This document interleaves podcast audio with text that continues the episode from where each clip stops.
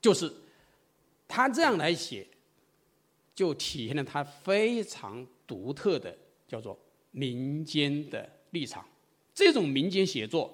它超越了其他的呃作家的那种啊，把民间、把农村啊，把它美化、把它浪漫化啊，做浪漫主义的书写的写法。比如说沈从文的写法，也超越了赵树理的啊那一种呃，就是民间的那种知识分子对于民间的一种发现、一种体察。赵树理的写法。是读书人为农民来书写，发出农民的声音，农民叙事。但是他还是知识分子的一个角度、一个眼光来写农村的人和事的，而沈从文显然是一种浪漫主义的写法。当然，鲁迅也写农村，鲁迅呢当然是省市的，但是启蒙主义的写法。但是萧红不同于鲁迅，也不同于沈从文，也不同于赵树理。萧红是把自己的身份完全是同化于农民，所以他写这一个母亲惩罚孩子偷吃庄稼，他眼里面农民的眼里面，女儿是自己的产品，庄稼也是自己的产品，都是自己生产出来的，所以女儿和庄稼、孩子和这个一棵菜和一株茅草一样，都是同样的价值。如果你损坏了一棵菜或一株茅草，那么母亲就要惩罚这个孩子，因为在母亲眼里面，在农民眼里面，这些都是他的孩子，都是他生产出来的，这才是农民的眼光、农民的立场、农民的价值观。所以萧红他是还原到最初的，就是本真状态的农民的民间的立场来写作。啊，所以我们说，他的这个作品呢是非常的朴实的，民间的农民的立场，就农民的价值观、农民的生活方式，这个都得得到一个充分的体现。所以在小说里面，他就是这样来描写，啊，这个金枝去偷吃西红柿，没有成熟的西红柿，然后踩坏了啊这个庄稼。啊，偷吃了西红柿，所以母亲要做这样的处理啊。这是小说里面有这样一个细节哦，我觉我觉得我们可以来分享。还有一个非常重要的细节就是王婆卖马。王婆的那个家里的马老了，于是他把它拿到马场去卖掉。那么王婆去卖马之前，她是非常的高兴的。然后呢，他还想着卖了马以后啊，可以。换钱去买酒喝，但是王婆到了屠宰场，把这个马要交给屠宰场的那个业主的时候，他转身离开这个马场，那个马，哎，回过来跟着这个王婆走，啊，王婆这个时候就非常激动，这个马。它和人之间的关系是有感情的，是通人性的。马舍不得自己的主人，王婆也舍不得自己的马。本来要把这个马要卖掉，但是这个时候啊，他对马也产生了依依不舍的这样一个情感。于是王婆就在马身边啊，然后呢，就用手去捋那个马的脖子啊，就马这个时候就平静下来。小说写道。王婆后来就突然就转身，啊，咣当一声把那个马场的门带上，这样才离开这匹马。那么王婆卖了马以后，在回家的路上就大哭了一场。他再也没有心情去买酒喝了。《生死场》这个小说，他写到王婆卖马卖马这个细节，我觉得也是非常特别的。就是怎么样的理解王婆对于这个马是有这样的感情，但是小说写到王婆啊，呃，这个他的孩子从草堆上摔下来，三岁的孩子从草地上摔下来，摔在泥滑上面，然后摔死了，啊，很血腥的、很惨痛的这个场面。然后我还写到王婆，啊，这个生孩子啊，然后她看到那个孩子很难从这个肚子里面生出来以后，他就拿着镰刀去把那个啊，去割孩子，也写的很血腥、很惨烈的场面。那么王婆他对于这个孩子啊，他可以拿刀去割啊，然后他能直面这个惨烈的这个。场面，但是对匹马，他就动了感情去流泪了，却到痛哭一场。那么这里面也写到，就是人和动物的关系问题。就是如果我们按照人道主义的观点，我们来看待这个马，还看待孩子，那么我们觉得王婆的这一个言行举动不可理喻。但是我们反过来，我们不是以人为中心，不是人道主义的观点，我们是换一个角度，也是从农民的角度来看一下，在农民的眼里面，孩子是自己的产品，那么马也是自己的产品，马也是自己的孩子，孩子也是自己的啊生产出来的，马也是自己生产生养的。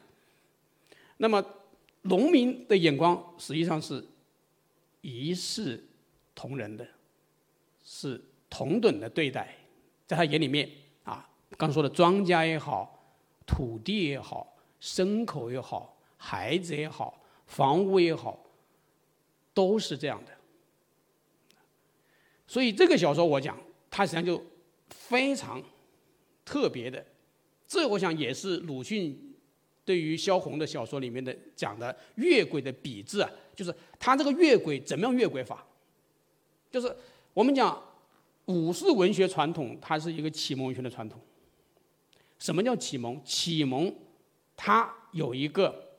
启蒙者和对象的关系。启蒙者和对象之间，应该说是有一个宣教，有一个教化，有一个启发，有这样一个作用。那么，萧红自己说：“说鲁迅先生和他的笔下的人物的关系。”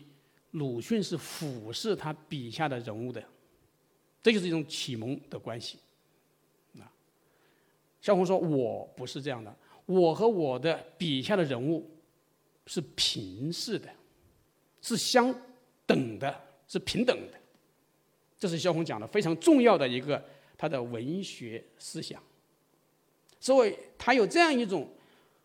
不同于武士启蒙文学传统的那样一种文学思想。所以他的小说《生死场》里面所体现出来的这样一种审美方式也非常特别。所以他不是人道主义的，不是知识分子趣味的，不是启蒙文学的传统。所以他溢出了武士的文学传统，它体现出了另外一种传统，就是民间的或者说农民的他们的审美方式，他们的价值观念。所以《生死场》这个小说在。中国文学史上，它拓展了文学的审美空间，提升了文学的品质。所以我们讲武士文学，它的主流是启蒙文学，但是除此之外，还有另外的一些传统，甚至是反启蒙的传统、反现代性的传统传统。那么萧红这个小说，我想就有这样的一个意义。我这里还可以举一个作家，比如说武士的第二代作家。就是巴金。巴金是受武士影响培育起来的第二代作家。那么我们讲，在巴金的成长过程当中，有一种思想是非常重要的，对他的创作起了非常重要的影响，就是无政府主义思想。从他最早创作的中篇小说《毁灭》啊啊灭亡灭亡开始啊。一直到后来，他写的这一个爱情三部曲《物语店》，甚至后来写到的这个《激流三部曲》里面，多多少少都有这样一些无政府主义的思想在里面。他前期创作啊，从《灭亡》到《爱情三部曲》里面是非常典型的有无政府主义的因子的。那么无政府主义，它实际上就是一种反现代性的一种思潮。我们说武士文学传统是追求现代性的，追求这个民族国家的想象和建构，有这种诉求的，啊，建构一个现代的民族国家。那么这个民族国家的建构是武士文学的一个现代性的诉求，但是巴金的小说从一开始，它实际上无政府主义，它就是一种反现代性的一种思潮。就是说，中国文学可以看出来有这样一些作家，他们的创作的存在，所以他们的创作是具有这种多元这样一种啊，还有复杂、丰富性，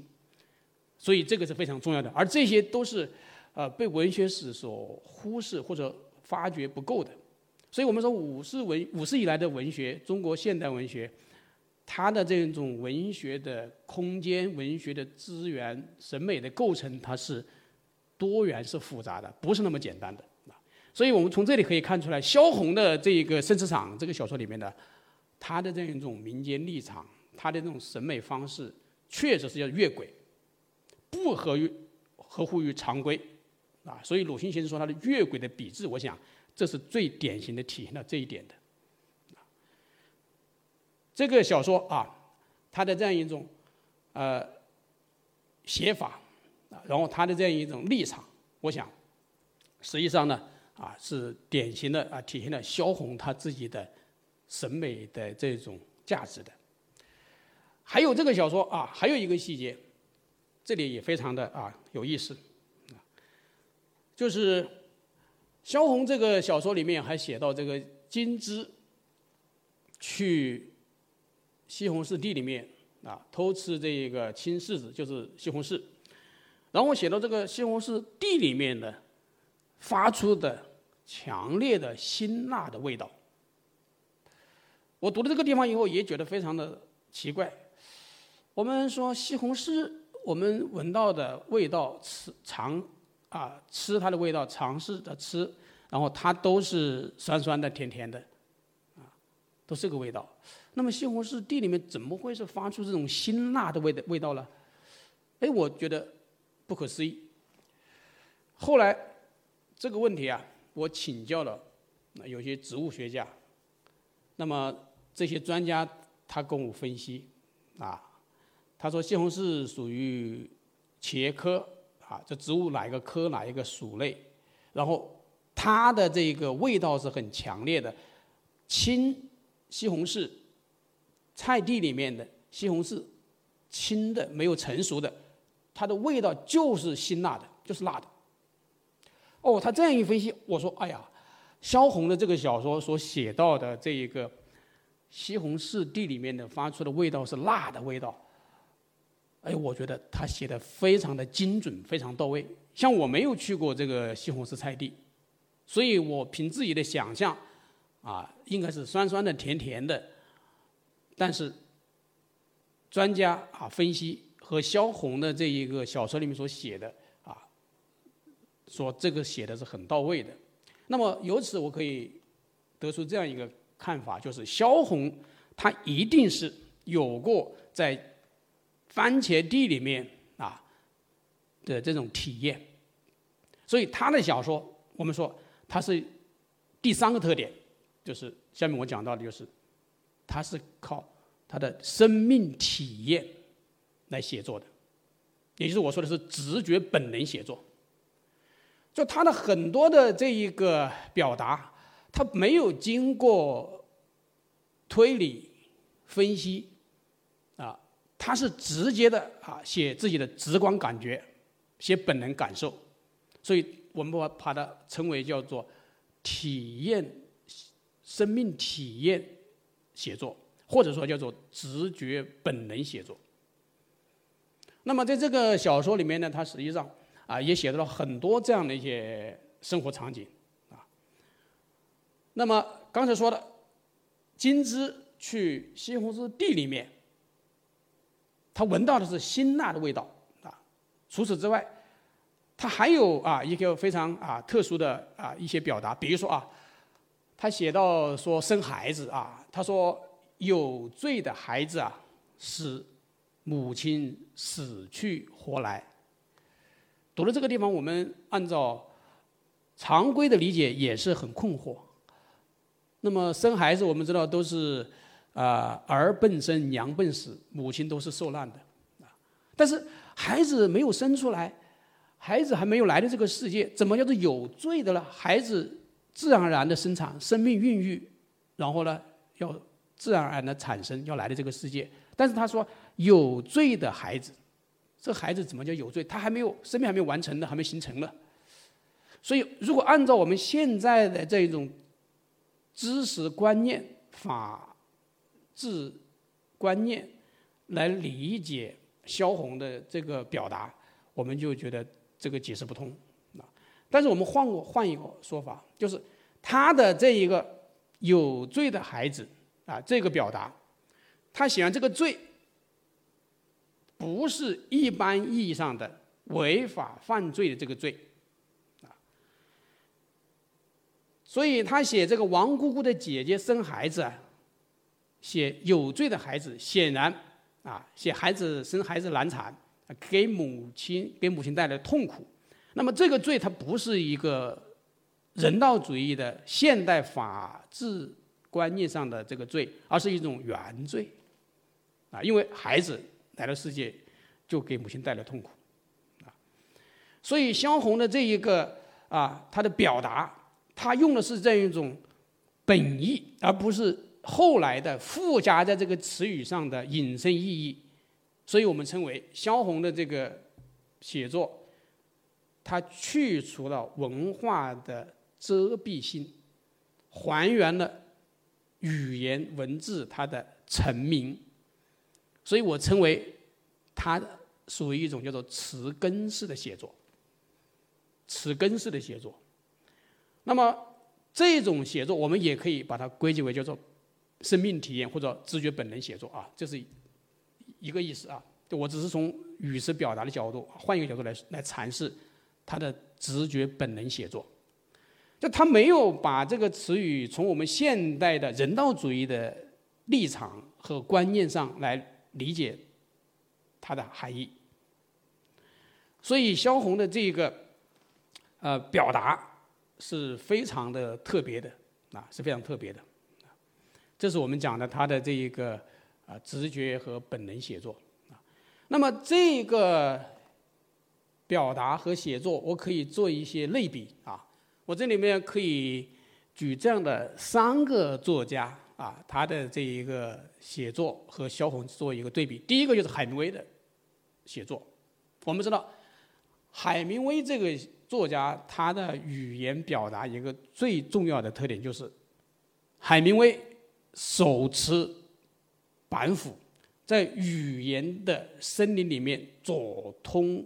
左冲右突，左砍右伐，把语言的枝蔓全部去掉，所以他的语言呢是非常的简洁，非常干净，它就是一种词根式的写作。所以萧红的这个啊写作。和海明威的语言表达啊有相似的地方啊，这是大家有兴趣可以比较一下。这是第一个。第二个就是中国有一个现代诗人叫穆旦，穆旦的诗歌啊，我觉得他的语言，我可以把它概括为叫做本质化的语言观。就是穆旦的诗歌，他觉得语言被污染。现在的世俗的语言是无能为力，是不能够进入历史的深处，是不能够传达生命的奥秘的。所以啊，他就语言也是去遮蔽化、去遮蔽性，啊，然后他的一些语言啊，我们觉得也是叫做词根式的写作，或者说是一种本质化的写作，啊，像穆旦的十把手里面。啊，有很多的这样的表达啊，比如说啊，他说这个，呃，教我爱你的方法，教我变更。我们说爱情啊，怎么是要变更呢？要变化呢？不断的变化呢？爱情应该是海枯石烂不变心的，应该是专一的、一成不变的、永远不变的。但是他说爱情是要变更，那么他这个表达，我想很多人就。觉得很费解，他实际上写到的爱情的本质，它实际上是要不断的变化的，它不是停滞不前的，所以爱情也是要长新的啊。他强调是这一点。还有像穆旦的十八首里面所所讲的说，呃，这个啊火灾啊，我看见你眼睛燃起一场火灾。把男女之间的这个恋爱，它比喻成一场火灾的爆发。哎，这个说法我觉得也是非常特别的。就是爱情，我们一般的理解它是浪漫的、温馨的、美好的、甜蜜的，是要厮守的，是不分离的。但是木兰的爱情观和我们。一般人的理解是不一样的，它是比较深刻的。他说，爱情它还是有另外的一面，爱情它有时候有误解、有矛盾、有冲突、有孤独、有分离、有变化。所以我们如果只看到 A 面，不看到另外的一面，这种爱情观是不全面、不成熟的。所以穆旦的诗歌，特别是十八首里面，它有很多这样一些啊。非常特别的语言表达，所以它也是去语言的遮蔽性啊。还有像他什么呃，上帝玩弄他自己啊，玩弄啊这个词，还有爱上一个暂时的你，玩弄这个词就是开玩笑的意思啊，它不是一个贬义词，不是的。还有这个爱上一个暂时的你，这个暂时，它实际上表达的是。现实的你，现在的你，啊，所以像穆旦的这些语言，我们读了以后觉得它非常特别啊，也非常独到。实际上，它也是和萧红一样的，啊，它去除了这样一种啊所谓的附加意义、引申意义，还有它的这种象征意义，它用的是这个语词的本意，去除它的啊附加引申意义和遮蔽性。还原了语言的成名，这个和萧红的小说里面《生死场》里面的写作的这种啊词根式的写作是异曲同工的。那么还有一个作家啊，就是莫言，他的这一个写作，我们也可以来进行比较。就是莫言的《红高粱》那个小说里面写到罗汉大叔啊。被日本鬼子绑在一棵大树上面，然后呢，要有逼着日本鬼子逼着生屠户啊去活剐罗汉大爷。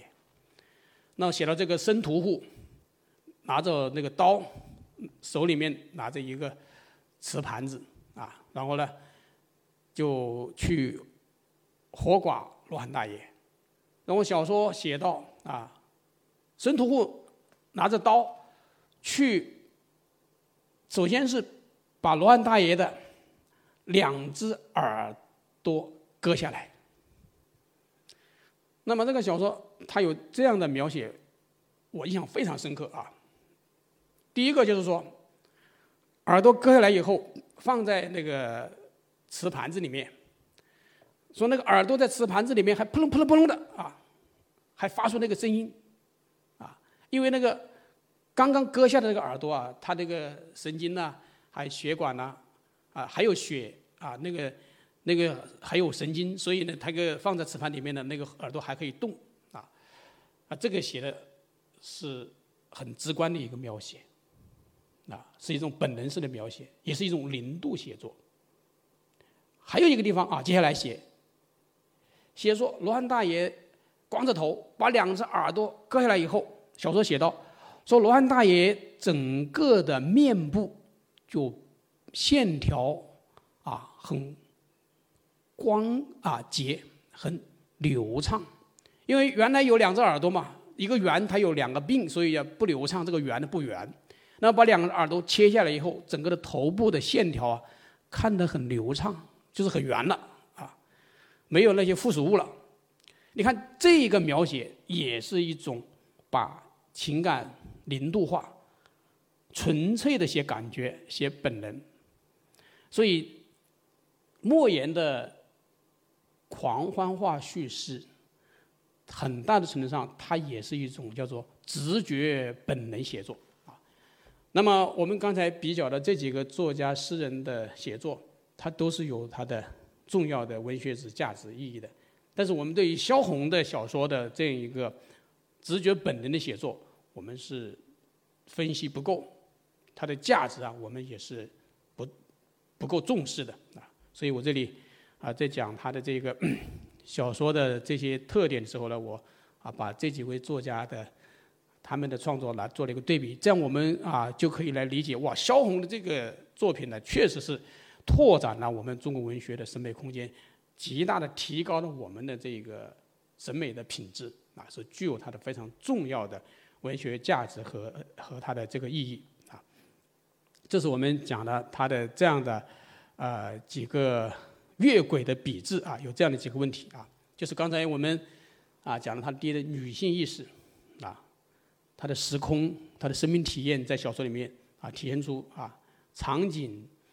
的转换和这个场景的表达啊，然后叙述它的时间啊是停止的，而场景空间感是非常强的啊，这体现他的女性意识。啊，第二个就是他的农民的这样一种审美立场，农民的价值观，啊，这个民间立场啊是非常特别的，啊，它甚至不是一种启蒙主义的文学传统，啊，所以显示出萧红的另类，啊，然后第三个我们就说他的这一种啊本能写作，直觉本能写作它的啊意义和价值，那么这样一些。特点啊，我们刚才分析了这三个方面的特点，来看萧红的这个创作，那么在中国文学史上啊，甚至在世界文学史上啊，它都是具有非常重要的意义的。而这样一些特点呢，在我们啊以前的关于萧红的这些研究和这些评论也好，应该来说是忽视了或者重视的不是很够的啊。那么，我们可以把英国另外一个作家啊，可以来进行一个横向的对比啊，就是从总体上讲啊，就是英国有一个作家叫弗吉尼亚·沃尔夫，那么他的小说啊，比如说他的《海浪》这篇小说啊，他很少有一个中心事件和中心人物，他的时间意识。不是说没有，